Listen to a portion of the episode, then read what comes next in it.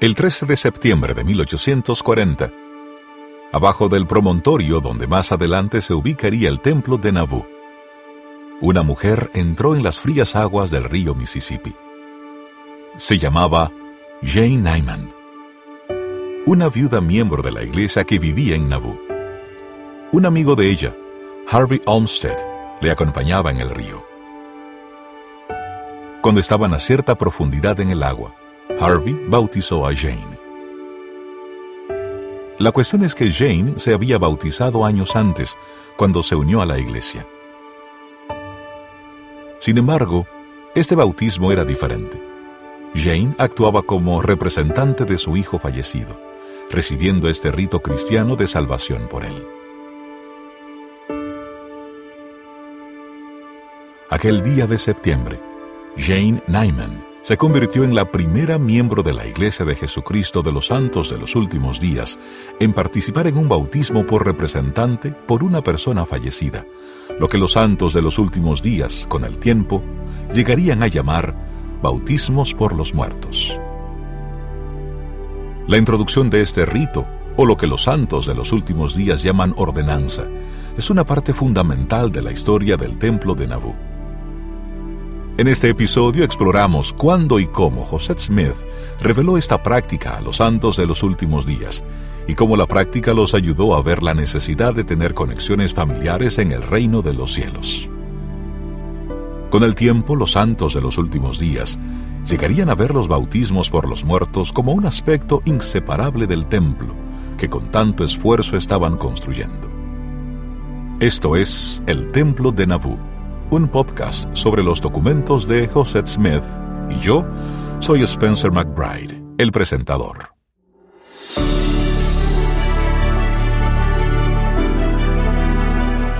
Episodio 3. Un eslabón conexivo.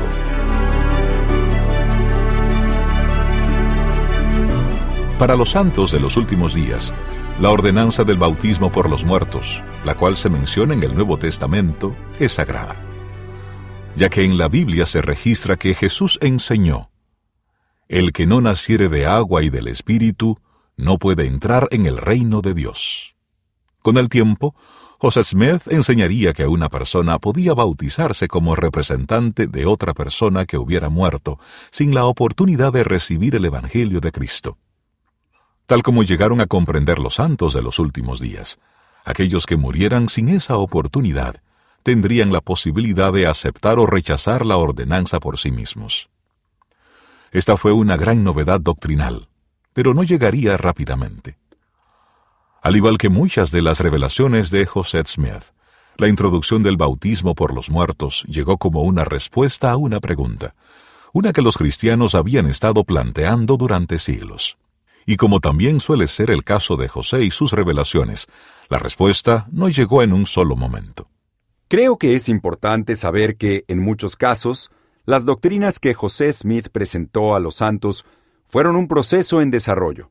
Quien habla es Alex Bach, profesor de Historia y Doctrina de la Iglesia en la Universidad Brigham Young.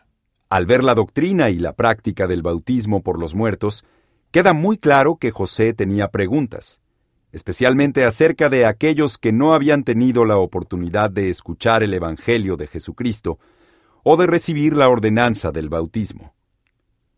Es una pregunta milenaria que sigue prevaleciendo en el cristianismo de hoy. ¿Qué sucede con las personas que nunca supieron de Jesucristo? ¿Hay esperanza en los mundos eternos? Claramente eso pasó por la mente de José Smith muchas veces.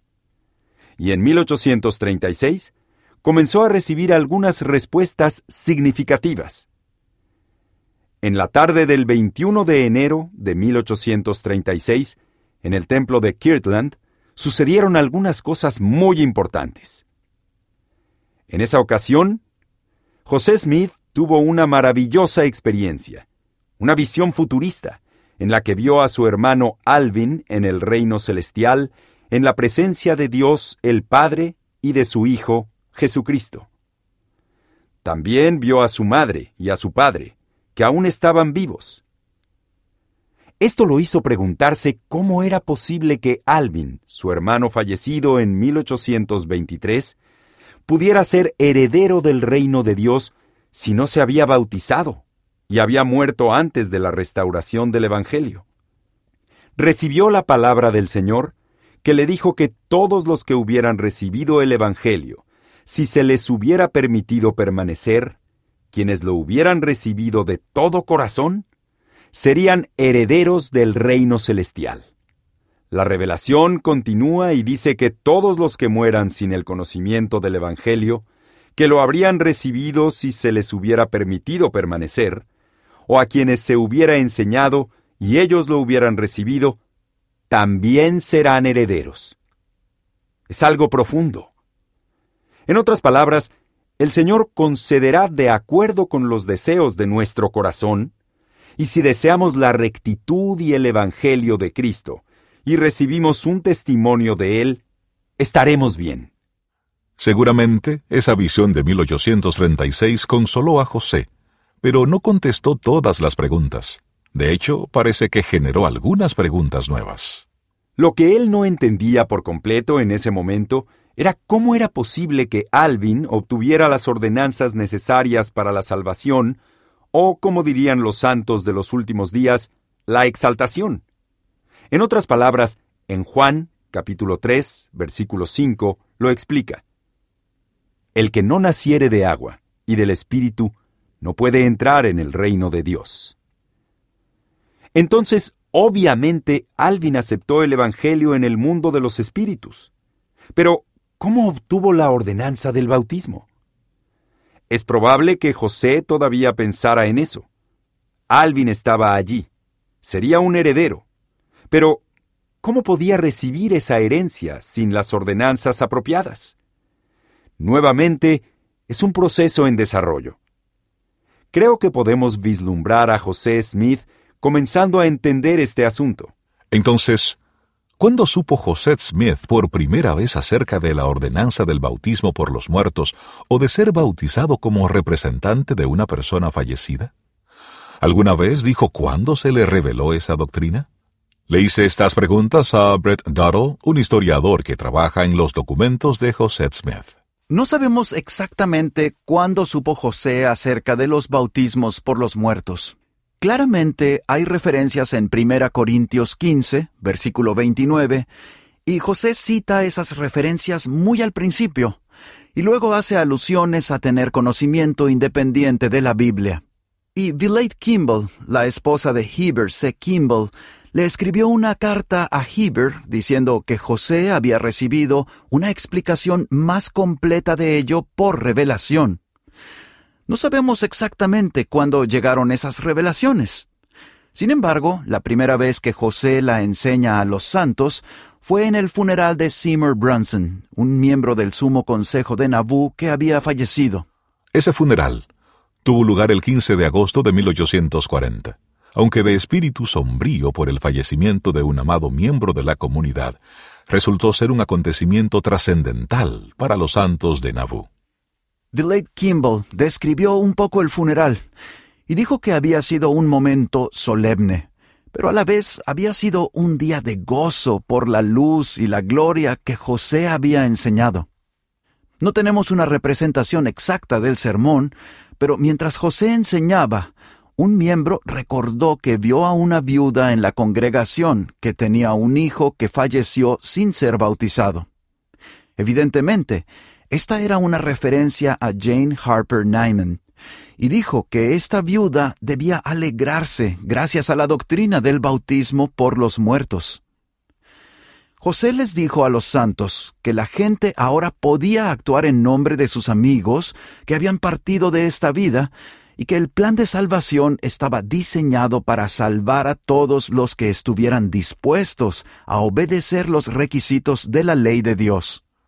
Solo un mes después de este sermón en el funeral, Jane Nyman se adentró en el río Mississippi para bautizarse por y a favor de su hijo fallecido. José no había dado instrucciones explícitas sobre las palabras que se debían usar en la ordenanza, por lo que Harvey Olmsted, aparentemente, utilizó las palabras de la oración bautismal que normalmente usaban los santos de los últimos días, pero las adaptó a las circunstancias de un bautismo por representante. Vienna Jakes, una miembro de la iglesia, se adentró en el río a caballo para presenciar el bautismo. Ella se fijó en las palabras que Olmsted pronunció, y cuando se comunicaron a José Smith, él dio su aprobación. Así comenzó la práctica de los bautismos por representante en Nauvoo. Sin embargo, con el tiempo, José Smith dio a los santos algunas pautas para esta práctica. En su mayor parte se referían a las personas fallecidas que una persona podía representar en esta ordenanza.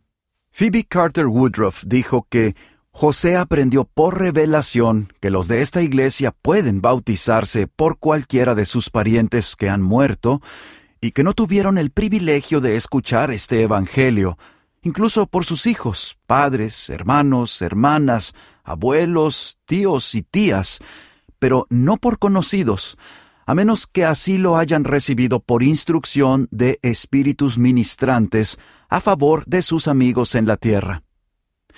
Así que, al principio, la restricción era realmente de carácter familiar. Late Kimball incluso dijo que José enseñó, esta iglesia tiene el privilegio de bautizarse por todos sus parientes que hayan fallecido antes de salir a luz este Evangelio, aún hasta sus bisabuelos, si es que los conocieron personalmente. Parece que en esos primeros días no se pensó de inmediato en reunir a todas las generaciones hasta donde pudiéramos llegar, pero tal vez sí había una restricción en que se tenía que haber conocido personalmente a la persona para poder ser bautizado por ella. Esta práctica parecía contestar muchas preguntas para los santos de los últimos días, preguntas que habían permanecido durante mucho tiempo en el cristianismo. Fue especialmente conmovedor para muchos de los santos que se habían unido a la Iglesia prácticamente solos, que se habían unido a la Iglesia a costa de sus relaciones familiares, debido a la desaprobación de sus parientes. Se regocijaron en su fe, vieron que, en relación con sus líneas familiares, no tenían por qué estar solos en ese gozo. Alex Bach nos lo explica. Todo tenía mucho sentido, y estaban muy emocionados al respecto. Una vez más, el proceso estaba comenzando. Pero en los siguientes meses, especialmente cuando el clima lo permitiera, los santos de los últimos días comenzarían a hacerlo en grandes números para esa época. En Nauvoo, el entusiasmo por el bautismo por los muertos era palpable.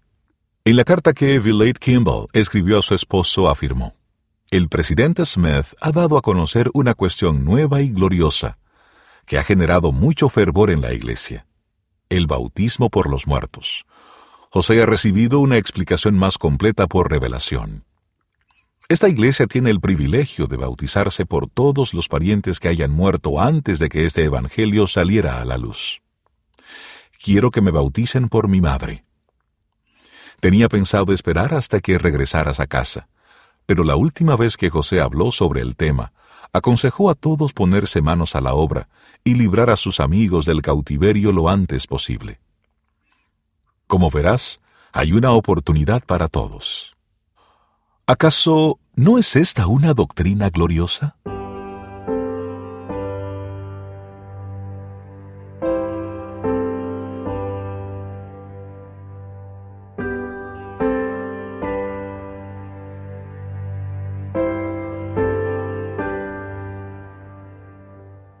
Gran parte de lo que sabemos sobre la introducción del bautismo por los muertos en Nabú proviene de cartas escritas por mujeres, especialmente de las esposas de los apóstoles de la iglesia a sus esposos que estaban sirviendo en misiones.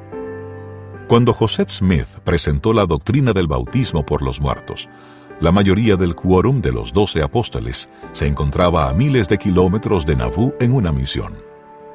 Fue una de las misiones más importantes de los primeros años de la Iglesia, que cambiaría el tamaño y la composición de los miembros de manera significativa. Hablé con Brett Duddle al respecto. En junio de 1837, José Smith había llamado a los apóstoles Heber C. Kimball y Orson Hyde para dirigir una misión en Inglaterra ellos sirvieron en esa misión entre junio de 1837 y mayo de 1838.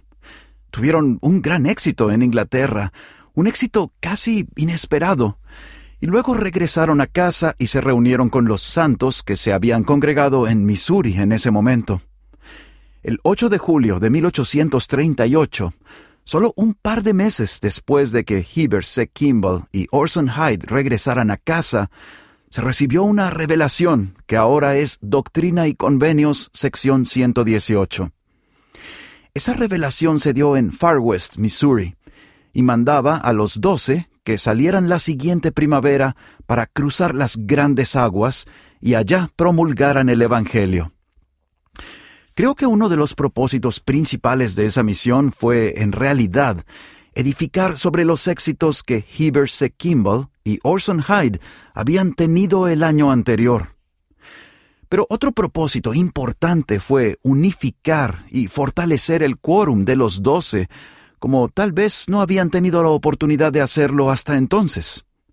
Si recuerdan, durante ese periodo se llevó a cabo un cambio enorme en el quórum de los doce apóstoles debido a la apostasía y la muerte de David Patton, más tarde ese mismo año.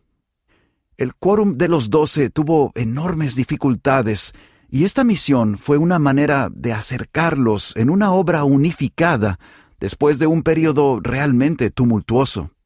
En mi estudio de la historia de la Iglesia, a menudo me he preguntado por qué el quórum de los doce apóstoles emprendió esta misión en 1839. No era un momento ideal en la vida personal o en la vida de la Iglesia a la que ayudaron a dirigir. Sin embargo, creían que era un mandamiento de Dios, recibido por medio de su profeta, así que obedecieron.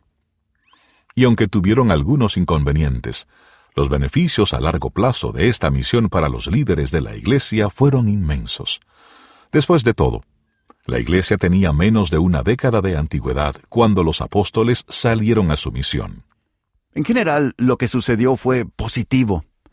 Esto sirvió de estímulo al quórum de los doce y edificó enormemente la Iglesia en Inglaterra.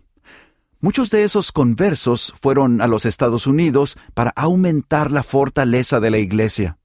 La misión fue fundamental para el proceso mediante el cual el quórum de los doce apóstoles asumió su lugar en el liderazgo de la Iglesia, un lugar designado por revelación. Creo que, como santos de los últimos días, tenemos que entender que nuestra percepción del quórum de los doce apóstoles en la actualidad está moldeada por lo que ocurrió durante esa misión. Aunque las escrituras habían explicado que los doce constituían un quórum igual en autoridad y poder a la primera presidencia, el quórum de los doce apóstoles se convirtió en un poder real gracias a esa misión británica. De hecho, cuando los primeros miembros de los doce, Brigham Young y otros regresaron a Nauvoo en el verano de 1841, José comenzó a consultarles más asuntos de lo que había hecho antes y comenzó a deliberar en consejo con ellos.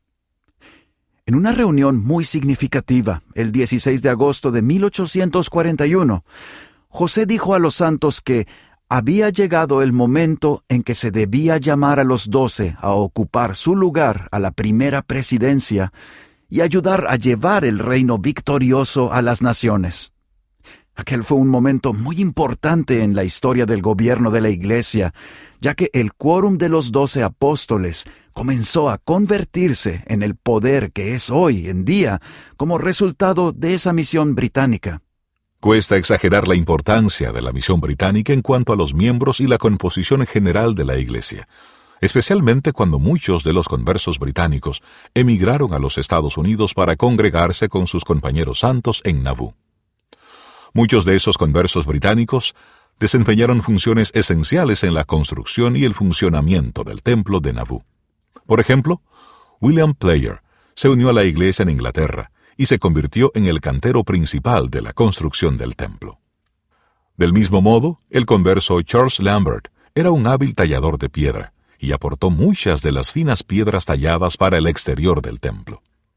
El converso británico William Clayton se convirtió en el segundo registrador del templo y escribió la primera historia del edificio.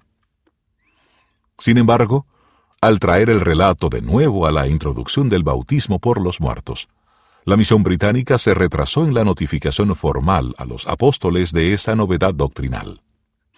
Como habrán supuesto, La mayoría de los apóstoles que servían en misiones en Gran Bretaña se enteraron del bautismo por los muertos gracias a las cartas que recibieron de sus esposas que estaban en Nauvoo. Joseph Smith incluso lo reconoció cuando finalmente tuvo tiempo de escribir a los apóstoles para informarles del desarrollo de esa doctrina. Alex Bach lo explica.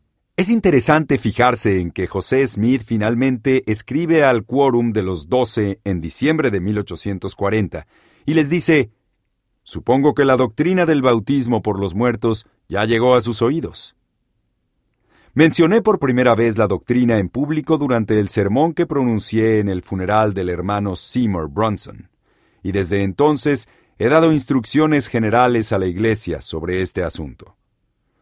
Los santos tienen el privilegio de ser bautizados por sus parientes que han fallecido, quienes creen que habrían aceptado el Evangelio si hubieran tenido el privilegio de escucharlo, y que han recibido el Evangelio en el Espíritu, por medio de aquellos a quienes, como instrumentos, hayan sido comisionados para predicar mientras se encontraran en la prisión.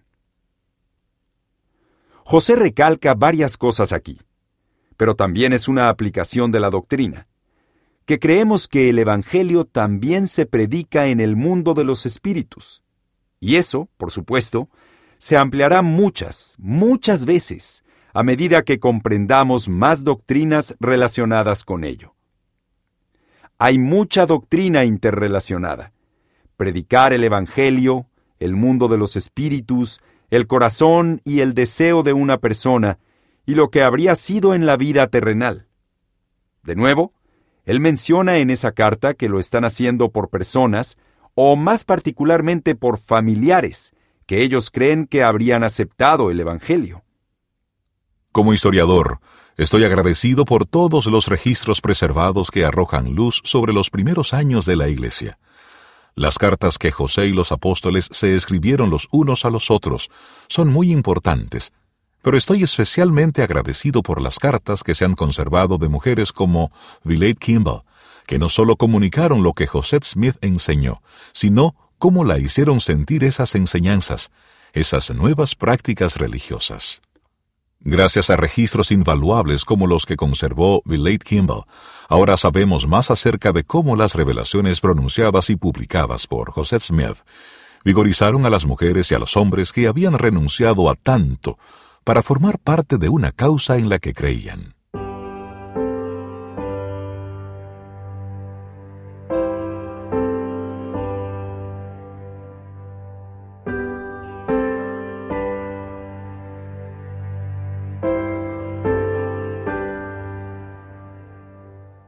Me llama mucho la atención la historia de la introducción de los bautismos por los muertos, porque se va desarrollando con el tiempo. En septiembre de 1842, José Smith agregó nuevas instrucciones para esta ordenanza, instrucciones que ampliaron el significado religioso de esta práctica. Las instrucciones tenían que ver con llevar registros, Así que la historia de registrar las ordenanzas de los bautismos por los muertos me resulta realmente fascinante. Al principio, esos registros estaban un poco desordenados. Los registros se guardaban en libros que se reservaban específicamente para registrar los bautismos por los muertos, o en una parte de un libro que se reservaba para ese fin. Ramas como la rama Quincy y la estaca Iowa tenían sus propios libros de registros y registraron sus bautismos en ellos. A medida que se registraban esos bautismos, y si consultamos los libros, a menudo escribían el nombre de la persona que era bautizada, por quién era bautizada, y la relación que las dos personas tenían entre sí. Y por lo general se registraba el año en que se llevó a cabo el bautismo. Sin embargo, muy rara vez se encuentran fechas específicas. Algunos de los registros más antiguos que tenemos, que están escritos en hojas sueltas, sí tienen fechas exactas, pero la información es bastante limitada en cuanto a lo que sucedió. De modo que entre 1840 y 1841, estos registros no son muy detallados. Más adelante, en septiembre de 1842, José Smith escribió una carta a los santos de los últimos días, en la que explicaba que debían tener mejores registros de sus bautismos por representante. Dejó muy claro que no se trataba de que él fuera demasiado quisquilloso, sino que había un componente espiritual en mantener registros ordenados de esos bautismos. El primero de septiembre de 1842 escribió una carta a la iglesia en la que informaba a los santos de que iba a tener que esconderse. Al hablar de ello, dijo que había recibido la instrucción específica del Señor de que la obra del templo debía seguir adelante. Incluyó esa instrucción y luego dijo que había recibido información sobre la necesidad de que esas ordenanzas se registraran con mayor precisión. Había recibido instrucciones del Señor acerca de un registrador general de la Iglesia y que al registrar esas ordenanzas de forma precisa, no solo se escribirían en la tierra, sino que se escribirían en los cielos. Una semana después, José envió otra carta que se leyó en público a los santos de Nabú dio más detalles en cuanto a la manera en que se debían llevar esos registros, pero también profundizó en el significado espiritual de los registros. Esa carta ahora está canonizada como la sección 128 de Doctrina y Convenios. Al leer esta revelación, los primeros versículos tienen que ver con la manera en que se deben llevar los registros. Dan información detallada de que el registro no solo debía incluir el nombre de la persona bautizada, por quién había sido bautizada y la relación que tenía con esa persona, sino que también debía incluir la fecha exacta y los nombres de los testigos que estaban allí, que podían dar fe de que el bautismo se había llevado a cabo correctamente. Y los registradores debían conservar esa información. Cada barrio podía asignar a un registrador para no tener que asignar a una persona que tuviera que ir a cada bautismo por los muertos. Podía suceder que varias personas registraran esos bautismos a medida que se llevaban a cabo, y se suponía que debían poner toda esta información en papel y entregarla al registrador general de la iglesia, un hombre llamado James Sloan, a quien se le mandó que llevara un libro un registro general de la iglesia de esos bautismos. Él debía recibir la información de esos registradores de barrio y registrarla en ese libro que se debía guardar en el templo. El propósito de ese libro, como se explicaba más adelante en la carta, era que los santos debían entregar el libro como ofrenda al Señor cuando Él volviera a su templo. Así que esta recopilación de los nombres y las ordenanzas que habían realizado y a favor de quién, la estaban haciendo para el Señor. Estaban registrando todo esto para el Señor. Luego, José explicó la forma en que esos bautismos y los registros correspondientes creaban un eslabón conexivo entre generaciones. A medida que José explicaba toda la información y el proceso de llevar esos registros, hay un punto en la carta en el que dice, Tal vez piensen que esto es muy particular. Luego continúa explicando por qué era tan importante y describió de manera más detallada que los registros que llevamos aquí son esenciales, porque lo que registramos en la tierra se registra posteriormente en los cielos. De modo que esos registros de los santos serían precursores de los registros que se conservarían en los archivos del cielo demostrando que esos bautismos y ordenanzas eran válidos. Y esa era, según José, una parte de la forma en que creamos un eslabón conexivo entre los hijos y sus padres, y así sucesivamente hasta los comienzos del mundo. Esta fue una enseñanza muy significativa que José impartió a los santos en esa época sobre la importancia de los bautismos que efectuaban y los registros que llevaban, y explicó que gracias a esos bautismos y registros, ellos podían hacer algo por sus antepasados. Al mismo tiempo, hacían algo por ellos mismos y les habló de que sin sus antepasados no podrían ser perfeccionados, al igual que sus antepasados no podrían ser perfeccionados sin ellos y sin la realización de esas ordenanzas. El bautismo por los muertos se convirtió en el eslabón que unía a las generaciones. Tal vez se pregunten, ¿siguieron los santos de Nabú el consejo de José Smith? ¿Lo tuvieron en cuenta y mejoraron los registros que llevaban de sus bautismos por representante? Brett, quien ha trabajado ampliamente con estos registros, compartió sus ideas sobre esta cuestión. Una de mis partes favoritas mientras investigaba Doctrina y Convenios 128, esta carta del 7 de septiembre, es que tuve la oportunidad de revisar los registros de bautismos por los muertos en Nabú. Y pude ver cómo en esos primeros años los registros que se llevaban eran desordenados y quizás no muy detallados. Pero hay cuatro libros de registros de bautismos por los muertos que tenemos como iglesia el tercero, el libro C, comenzó la tarde del 11 de septiembre de 1842. Ahora bien, José había escrito esa carta el 7 de septiembre de 1842 y había mandado que se leyese a los santos durante su reunión dominical del 11 de septiembre de 1842. Los santos escucharon esta carta de José y todas estas instrucciones por primera vez, y esa misma noche fueron a la pila bautismal y comenzaron a realizar bautismos por los muertos. Los primeros registros son de esa noche.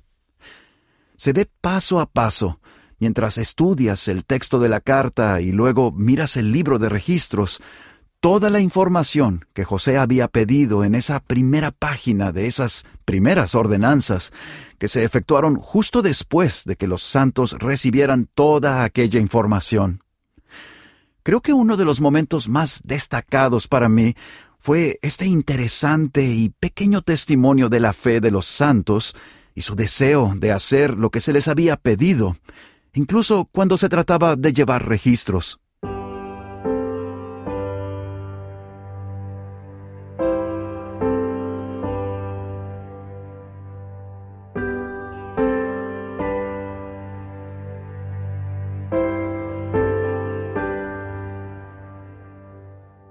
Las instrucciones de José Smith sobre llevar registros se dieron en 1842. Creo que es importante tener en cuenta que José Smith y los santos de los últimos días de esa época a menudo veían la revelación como un proceso. Esto incluía las ordenanzas del templo, debido a que José Smith enseñó que estas ordenanzas eran de origen antiguo, que estaba restaurando lo que era una forma perdida de adoración cristiana podría ser tentador suponer que las restauró todas a la vez. Sin embargo, los registros históricos demuestran claramente que no fue así. Estas revelaciones a menudo llegaban gradualmente y permitían que José y otros líderes de la Iglesia las refinaran, buscando revelación adicional al mismo tiempo. Sin duda, así sucedió con los bautismos por los muertos. Recuerden que al comenzar este episodio hablamos de Jane Nyman, bautizada en 1840 por y a favor de su hijo fallecido. Esto puede parecer extraño para los santos de los últimos días de la actualidad, ya que hoy en día los varones se bautizan por varones y las mujeres se bautizan por mujeres. Pero ese cambio no ocurrió bajo la dirección de José Smith, sino después de la muerte de José, bajo la dirección de Brigham Young. Además, aunque los primeros bautismos por representantes se efectuaron a favor de personas que los santos de los últimos días habían conocido personalmente, esa práctica finalmente evolucionó hasta convertirse en lo que se hace en la actualidad, bautismos por persona que han muerto hace mucho tiempo. Hoy en día los santos de los últimos días participan en la obra de historia familiar, en un esfuerzo por encontrar a los antepasados por quienes puedan efectuar la obra del templo. Como historiador, creo que es importante entender la evolución de las ordenanzas del templo, porque refleja un tipo de revelación más común, es decir, la revelación como un proceso continuo y en evolución, a menudo diseñado para satisfacer las necesidades o capacidades de un tiempo y un lugar. En lo que respecta al bautismo por los muertos, en enero de 1841, cuando los santos llevaban solo cuatro meses realizando bautismos por representante. Una revelación a la Iglesia comunicó un cambio significativo. Decía así, porque no hay una pila bautismal sobre la tierra en la que mis santos puedan ser bautizados por los que han muerto, porque esta ordenanza pertenece a mi casa, y no me puede ser aceptable, sino en los días de vuestra pobreza, durante los cuales no podéis edificarme una casa. Pero os mando a todos vosotros, mis santos, que me edifiquéis una casa, y os concedo el tiempo suficiente para que me la edifiquéis, y durante este tiempo vuestros bautismos me serán aceptables. Mas he aquí, vuestros bautismos por vuestros muertos no me serán aceptables al cabo de este plazo. Y si no habéis hecho estas cosas para cuando termine el plazo, seréis rechazados como iglesia, junto con vuestros muertos, dice el Señor vuestro Dios. En resumen, los santos pronto tendrían que trasladar todos los bautismos por representante al templo. Eso motivó fuertemente a los santos para comenzar a construir el templo. Una vez terminado el sótano en el otoño de 1841, los santos construyeron una pila bautismal de madera. Era una pila bautismal provisional, que sería suficiente hasta que pudieran construir una más permanente, hecha de piedra. Colocaron un techo provisional sobre el sótano para protegerlo de la intemperie, y posteriormente, el 8 de noviembre de 1841, José Smith invitó a Brigham Young a dedicar la pila bautismal en una reunión pública. Después de la oración, Brigham entró con Reuben McBride en la pila bautismal dedicada. Al entrar se dice que José le dijo a Reuben, Bendito es el primer hombre bautizado en esta pila bautismal. Luego, Brigham procedió a bautizar a Reuben por seis familiares que habían fallecido.